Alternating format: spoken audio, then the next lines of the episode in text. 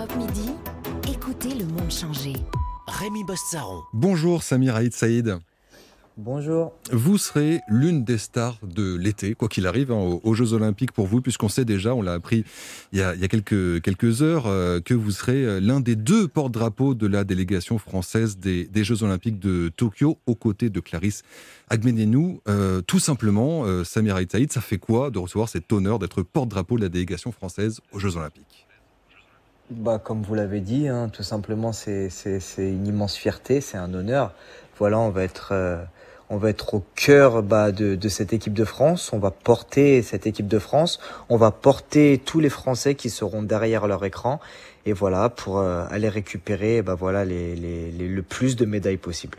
C'est quoi exactement le rôle d'un porte-drapeau? Il y a ce rôle évidemment symbolique, on va tous vous voir défiler dans, ce stade euh, olympique de, Tokyo. Euh, Est-ce que vis-à-vis de la délégation, on a l'impression aussi d'endosser un, rôle presque de, capitaine au moins le temps de la cérémonie? Oui, voilà. Voilà, euh, on endosse ce rôle de capitaine, mais euh, c'est voilà, c'est on, on les guide entre guillemets, on guide tout le monde vers vers euh, bah, la médaille olympique, hein, même si derrière euh, derrière nous il va y avoir de très très grands champions. Mais euh, voilà, c'est on va on va mettre de l'ambiance, on va se serrer les coudes, on va être euh, on va être unis, on va ne former qu'un, et c'est ça qu'il faut retenir. On va former qu'un. Vous allez Une parler de aussi France, une seule. aux autres athlètes? Si on va parler, Ouais, avec les autres athlètes pour insuffler cet esprit effectivement et lancer la conquête dès le, dès le premier jour? Bah oui, je pense. Après, on verra comment ça va se passer là-bas. C'est vrai que on, en des, on est dans des conditions qui sont un peu particulières, donc on sait pas trop comment ça va se passer. On sait pas comment va se dérouler la cérémonie, pardon. Donc euh, ça, je pense qu'on va- on verra sur le moment. Oui, il y a encore des incertitudes, on va y revenir, euh, y compris sur le, le public présent ou non, et à quel point, au cours de cette cérémonie, ce qui pourrait changer beaucoup de choses, évidemment, en termes d'ambiance et de, de ressenti pour, pour vous. Simplement pour revenir sur, encore une fois, cet, cet honneur d'être porte-drapeau. Euh, vous, vous, y êtes- vous étiez candidat hein, pour, pour euh, avoir, euh, avoir ce, ce rôle de, de porte-drapeau, mais vous disiez peut-être la, la concurrence est lourde, il y a des, des noms euh, peut-être qui pèsent davantage que le vôtre, en tout cas auprès du, du grand public. Mm, Bah ouais, bien sûr, il y avait, il y avait des gros noms.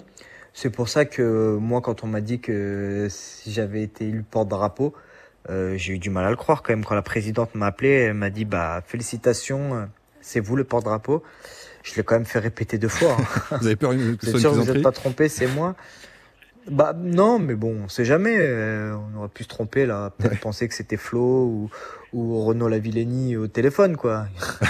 mais bon, non, c'était bien moi. C'est une fierté, j'en suis très fier, c'est un honneur. Alors, c'est un honneur que vous allez partager donc avec Clarisse Agbenienou. C'est la première fois hein, qu'il y a deux athlètes ensemble, euh, athlètes, euh, une- un homme et une femme. Mhm. C'était la, la- la volonté de, de changement pour la parité ce- cette année. Euh, vous voyez ça comme un signe intéressant lancé par les, les Jeux Olympiques aussi. C'est bien de partager cet honneur d'être à deux sur le devant. C'est très bien, voilà. Voilà, euh, c'est important qu'il y ait une parité homme-femme.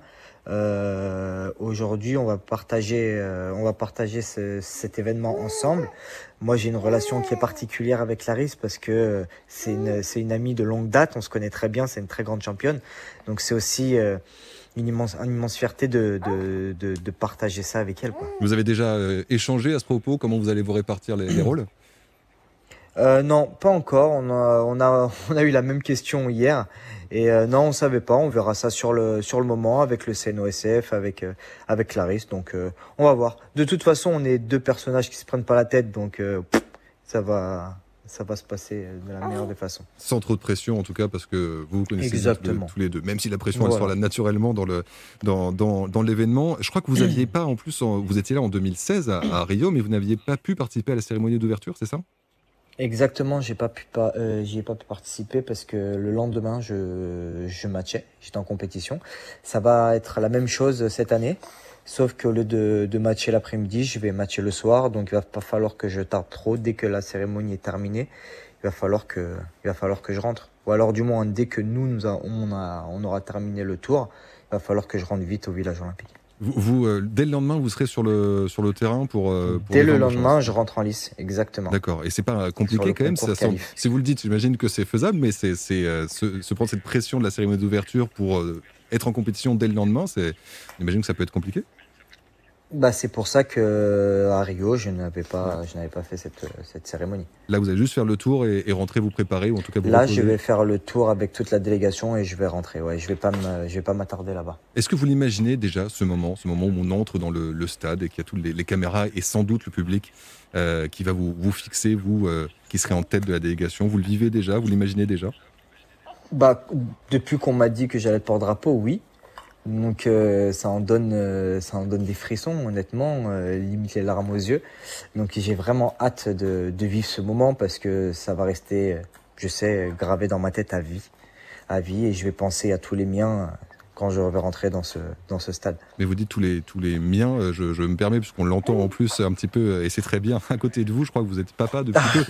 Ça compte aussi. Ouais, c'est celle. ouais, bien sûr. Voilà, euh, bah, je vais penser à ma fille, à ma femme, à mon père, à ma mère, à ma sœur, à, à mes partenaires, à toutes les, à, voilà, toutes ces personnes bienveillantes euh, envers moi qui m'ont aidé à me transcender, qui m'ont aidé à me, à me mettre un coup de pied aux fesses quand, quand j'étais fatigué, et voilà, pour ne pas lâcher. Donc euh, tout ça, c'est un travail d'équipe et, euh, et voilà, je vais penser à toutes ces personnes-là. Et parce que c'est aussi la- la- le dénouement d'un très long chemin qui mène au JO. On le dit tous les, tous les quatre ans, hein, mais c'est quand vous arrivez là, en plus dans cette posture là de, de porte-drapeau, c'est c'est la fin d'un très très long chemin avec parfois des moments où on est moins bien, on y croit un peu moins, c'est ça? Bah oui, oui, oui, surtout en plus en ces temps de Covid, hein, c'était un peu, euh, c'était particulier, donc euh, on était dans l'incertitude, on savait pas trop si on allait à la Tokyo, un coup c'était oui, un coup c'était non, un coup c'est, voilà, on sait pas, voilà, maintenant on souffle et on y va à fond. Et vous êtes euh, juste, vous, savez comment vous allez vous présenter, vous? Alors, je crois a- la tenue est assez classique, faut porter le drapeau tout simplement, mais vous allez faire attention et peut-être vous regarder un peu dans la glace avant pour voir comment vous présentez la France. Bah, comme, comme je vous ai dit tout à l'heure, on n'a pas trop trop d'informations encore Ouais. à, à ce stade-là. Voilà, on sait quelle tenue on va mettre. Euh, on a une, te- une tenue de cérémonie, mais après, on n'en sait pas plus.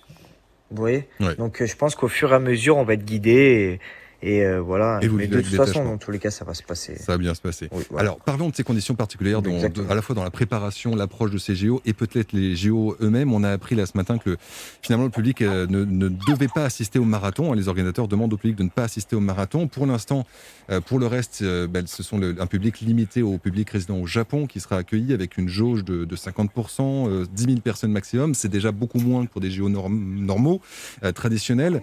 Ouais. Il y a la menace du huis clos qui plane toujours. Est-ce que ça vous fréquente vraiment des JO très particuliers? Ça va être particulier, ça va pas être comme, euh, comme les années précédentes. Maintenant, euh, tant qu'à faire, quitte à choisir euh, d'a- d'avoir euh, un public, pas de public, à 50%, ça va rien changer à mon travail. Moi, aujourd'hui, euh, ma famille ne va pas pouvoir aller me, soutenir euh, bah, là-bas à Tokyo. Donc, euh, qui est 50% ou, ou huis clos, pour moi, du coup, ça va rien changer. Tant que ma famille n'est pas avec moi, voilà, c'est dans ma tête, c'est, ça sera différent. Donc public, 10 000 personnes, huis clos, je vais y aller et je vais rester focalisé sur mon, mon travail. Mais parce que Ce la- que je veux, c'est, euh, c'est aller chercher ce, ce titre olympique. Et la vraie, la vraie différence, elle se joue là pour les athlètes comme vous, à ce niveau-là. C'est vraiment l'importance des proches avant tout, éventuellement le public. C'est là que ça fait la différence. Ouais, bien sûr, moi c'était, euh, c'était un rêve pour moi d'avoir mon enfant auprès de moi au jeu. Euh, bon, bah, c'est comme ça. Est- Elle sera là à Paris. elle, bah, elle- elle vous a répondu, je sais pas Ben si oui. vous avez entendu, mais elle vous a répondu, je serai là. Donc, euh, donc oui, oui, oui, voilà, c'est important pour moi d'avoir ma famille parce que bah, ils étaient présents quand même au jeu de Rio. Et, euh, et c'est vrai que j'aurais aimé qu'ils soient là avec moi euh, sur ces jeux pour espérer partager cette médaille avec, avec eux Peut-être sur, peut-être une sur médaille d'or. On, on sait qu'avant vous, Douillet, Riner ont été porte-drapeau. Ils ont eu la médaille d'or dans la foulée. Est-ce que ça, est-ce qui vous attend aussi le destin qui vous attend? Effectivement, et, j'ai- bah, j'espère. Douillet Riner euh, était porte-drapeau et sont revenus avec le titre. Euh, mon concurrent principal qui était porte-drapeau il y a 4 ans est revenu aussi avec le titre. Donc, bon, bah voilà, je croise les doigts pour que pour que ce soit comme ça et c'est et en tout cas je fais tout pour que ce soit comme ça. Bonne chance à vous. Merci beaucoup, Samir Haït. Euh, Saïd, bonne chance pour cette cérémonie et évidemment pour la compétition qui commence dès le lendemain pour vous. On l'a compris. Merci beaucoup. Europe Midi. Rémi Bossaron. Dans un instant, vous retrouvez le journal de 13h avec Émilie Dez et bien sûr votre rendez-vous comme tous les jours avec La France Bouge.